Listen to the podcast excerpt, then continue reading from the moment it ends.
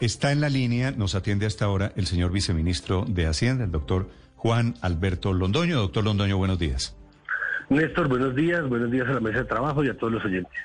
Señor viceministro, en este momento el gobierno insiste en presentar la reforma tributaria, ¿no la van a retirar? Néstor, yo quiero eh, hablar con mucha claridad. La reforma ya está presentada, Estamos, ayer iniciamos la discusión en el Congreso y nuestra tarea es buscar consensos para que entre todos construyamos una reforma que, como lo dice el trino que, que ustedes acaban de leer, consiga los recursos para atender la pandemia y para tapar ese hueco fiscal que todos reconocen. Yo quiero eh, ser enfático en que vamos a buscar consensos, en que agradecemos eh, todas las propuestas que nos han llegado, nos han llegado propuestas del Centro Democrático, de la U, de el Partido Alianza Verde, de los gremios, de la, de la academia, y entre todas esas propuestas tendremos que lograr un consenso, buscar eh, lo mejor para el país, que es poder seguir atendiendo esta pandemia. Señor viceministro, si usted se asoma por su ventana, va a encontrarse con el escenario de paros. Si mira su computador, se va a encontrar con eh, la noticia de rechazo mayoritario a la reforma tributaria. El gobierno viene hablando de consensos, de consensos desde hace días. Lo dice usted, lo dice el presidente Duque, lo suplica esta mañana el expresidente Álvaro Uribe. Pero no hay posibilidades de que esta reforma tributaria sea atendida. ¿Se van a mover? ¿En qué momento planean ustedes moverse hacia algún lado diferente al camino que están recorriendo, señor viceministro? Néstor, yo creo que ya hay consensos. Yo creo que el primer consenso es que la reforma que planteamos pues no se va a aprobar. Ese es el primer consenso y con eso tenemos que buscar nuevas fórmulas. Hay solicitudes de todos los partidos y de todas las fuerzas como el IVA a los servicios públicos. Pues está claro que entonces el IVA a los servicios públicos no irá. Y así sucesivamente podremos llegar a un acuerdo que nos dé los recursos, porque todos nos han pedido los recursos. Nadie está negando la necesidad de los recursos para atender la pandemia y podremos encontrar fórmulas. Agradecemos, por ejemplo, a la ANDI que nos ha dicho que mantengamos un impuesto de renta más alto para las empresas temporalmente para atender la pandemia. Eso nos dará recursos. ellos mismos también nos dicen, mire el tema de, de, el descuento del impuesto del ICA a esas empresas por un tiempo, no lo haga completo. También lo podremos hacer. Yo creo que en la discusión democrática, en el cruce de ideas, en el aporte que todos nos están haciendo, podemos lograr esos consensos y conseguir los recursos. Néstor, es que lo más importante es, los programas sociales se nos agotan. El PAED se acabó en marzo. El ingreso solidario se va a acabar en junio. Y nosotros sí tenemos que decirle a esa gente que está hoy pasando esas angustias que le vamos a conseguir los recursos para que pueda tener la tranquilidad de tener las comidas que necesita y de no tener que cerrar sus empresas. Por eso es que estamos convencidos que, que nos van a ayudar. Señor viceministro, el Centro Democrático les, les propuso a ustedes que anticipen las utilidades del Banco de la República de los próximos cinco años. El cambio radical, el partido de Germán Vargas, les propuso que vendan ISA, que vendan un pedazo de Ecopetrol y con eso se evitan la reforma tributaria. Ahí están los recursos. ¿Lo están considerando esas dos en particular? Néstor, yo, yo quiero ser claro en eso. Lo primero es, ayer el gerente del Banco de la República salió diciendo que, por ejemplo, este año no van a tener utilidades. Las utilidades del banco se producen cuando hay una baja en las tasas de interés, este año las tasas de interés subirán. El Banco de la República no va a tener utilidades. Lo de ISA lo estamos haciendo, hay un proceso para optimizar los activos y que Ecopetrol se haga dueño de ISA, se haga una empresa más fuerte y a la, a la nación le ingresen más recursos. Pero esos recursos son insuficientes para atender esta pandemia y ese hueco que nos dejó eh, en las finanzas públicas toda la pandemia. Entonces necesitamos una reforma, necesitamos una reforma que nos dé ingresos a largo plazo. Es que nos hemos gastado más de 100 billones de pesos. Hemos dejado de recibir más de 100 billones de pesos. Y eso nos implica que necesitamos buscar recursos, que hay, como les decía, esfuerzos de todos los sectores por buscar esas fuentes y las vamos a conseguir. Entonces, viceministro, como no hay plata para atender la pandemia, la idea de ustedes es seguir adelante con esta reforma tributaria en el Congreso. ¿Qué coalición a, esta altura del partido ve usted factible? Tal vez, no sé, Centro Democrático, los conservadores, y si han pensado en alguna manera de voltear a cambio radical. Yo quiero decir que con esas eh, propuestas que han hecho todos, esperamos que todos se sumen en algún momento cuando vean que no estamos afectando a la clase media.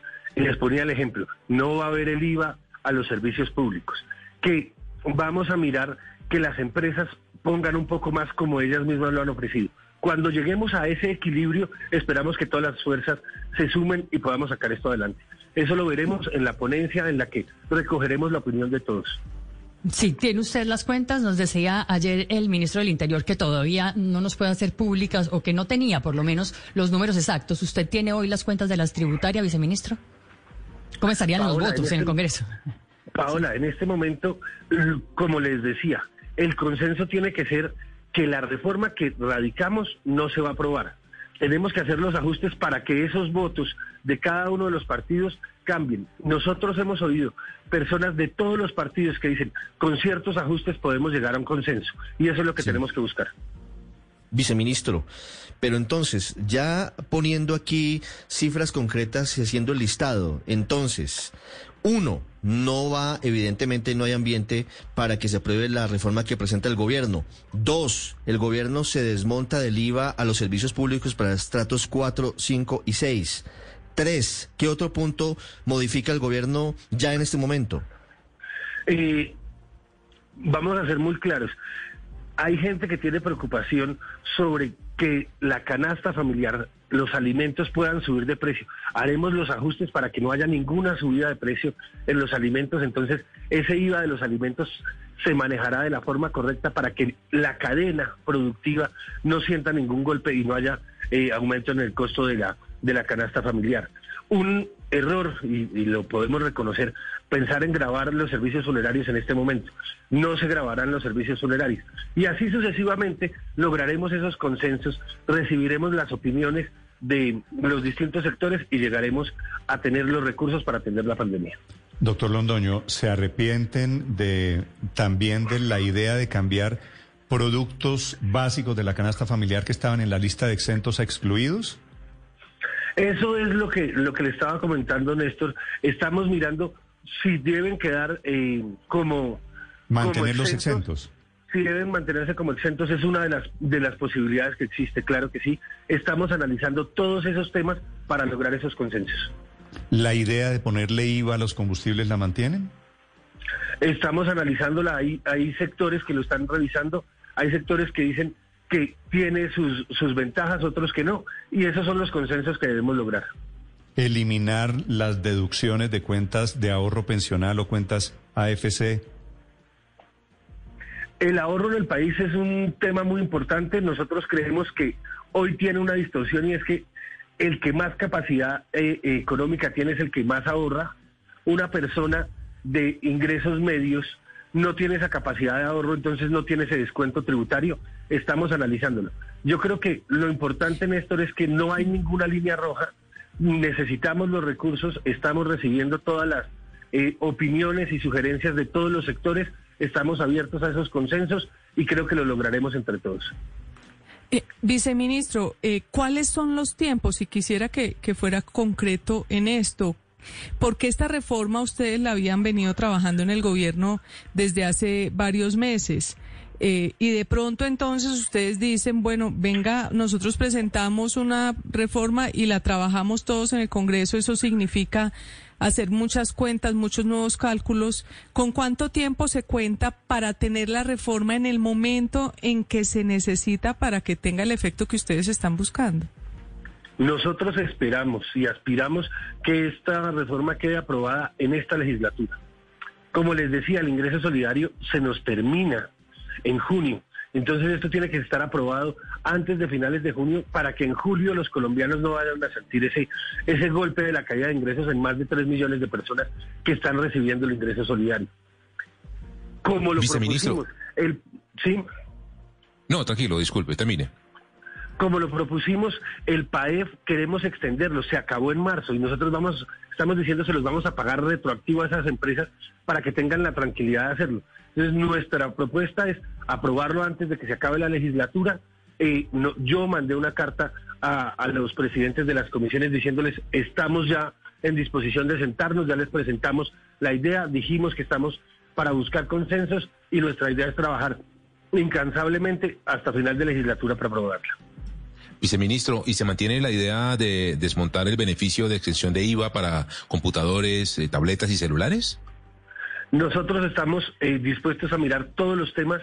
El IVA sabemos que es un tema muy sensible y estamos dispuestos a mirar todos los temas de IVA eh, junto con los ponentes para tener una propuesta que le presentemos al país diciéndole estos son los recursos que logramos obtener con estas fuentes que, como les decía, nos han propuesto muchas fuentes, los empresarios del país han visto la necesidad de aportar un poco más y estamos dispuestos a, oír todas esas proposiciones.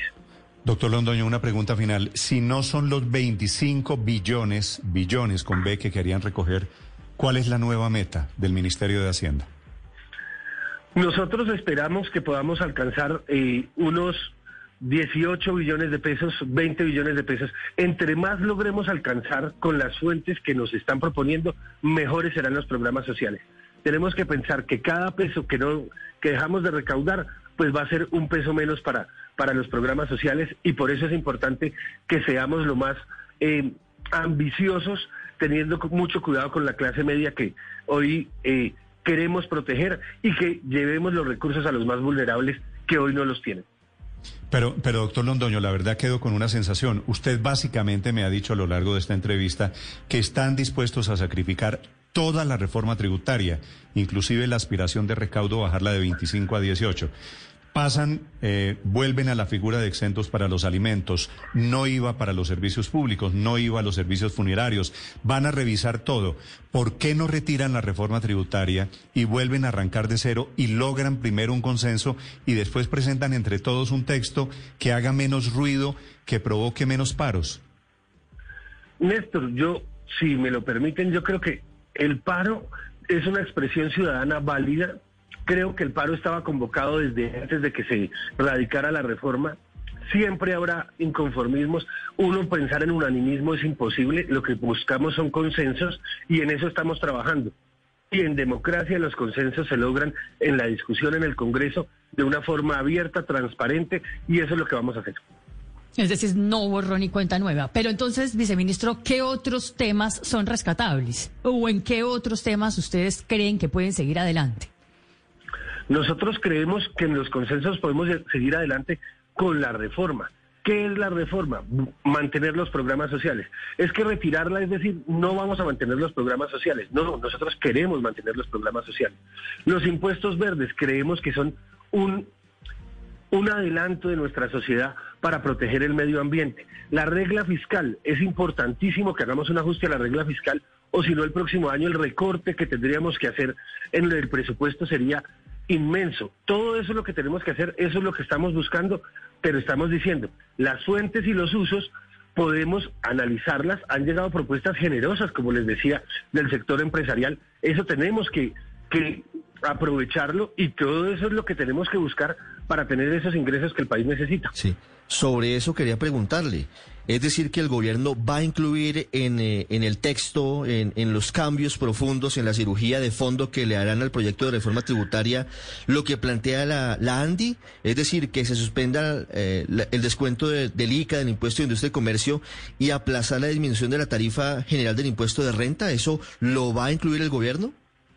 No, Ricardo, eso está en la propuesta. Nosotros ya habíamos acogido esos, esos comentarios de la ANDI y si ustedes miran, nosotros estamos poniendo tres puntos de sobrerenta adicionales, una sobrerenta eh, a las empresas, estamos diciendo que se aplaza eh, el descuento del ICA, eso estaba en la reforma porque lo hemos venido hablando, nosotros hemos venido hablando con todas las fuerzas del país, con todos eh, los sectores del país para lograr esta reforma. Y estamos dispuestos a seguir concertando a buscar consensos y lograr que los ingresos que el país necesita, que la población más vulnerable necesita, lleguen en el momento que se necesitan. Juan Alberto Londoño es el viceministro de Hacienda, hoy día del paro, hablando de la reforma tributaria. ¿Cómo le pareció, doctor Londoño, la andanada del expresidente Gaviria, que además fue, fue ministro de Hacienda, como usted lo sabe, de Gaviria contra ustedes, contra los técnicos y el ministro de Hacienda? Eh, yo prefiero guardar silencio por, por respeto. Uno debe siempre eh, hablar de, de una forma respetuosa y eso es lo único que yo puedo decir. Doctor Londoño, gracias. Feliz día. Néstor, muy buen día, que esté muy bien.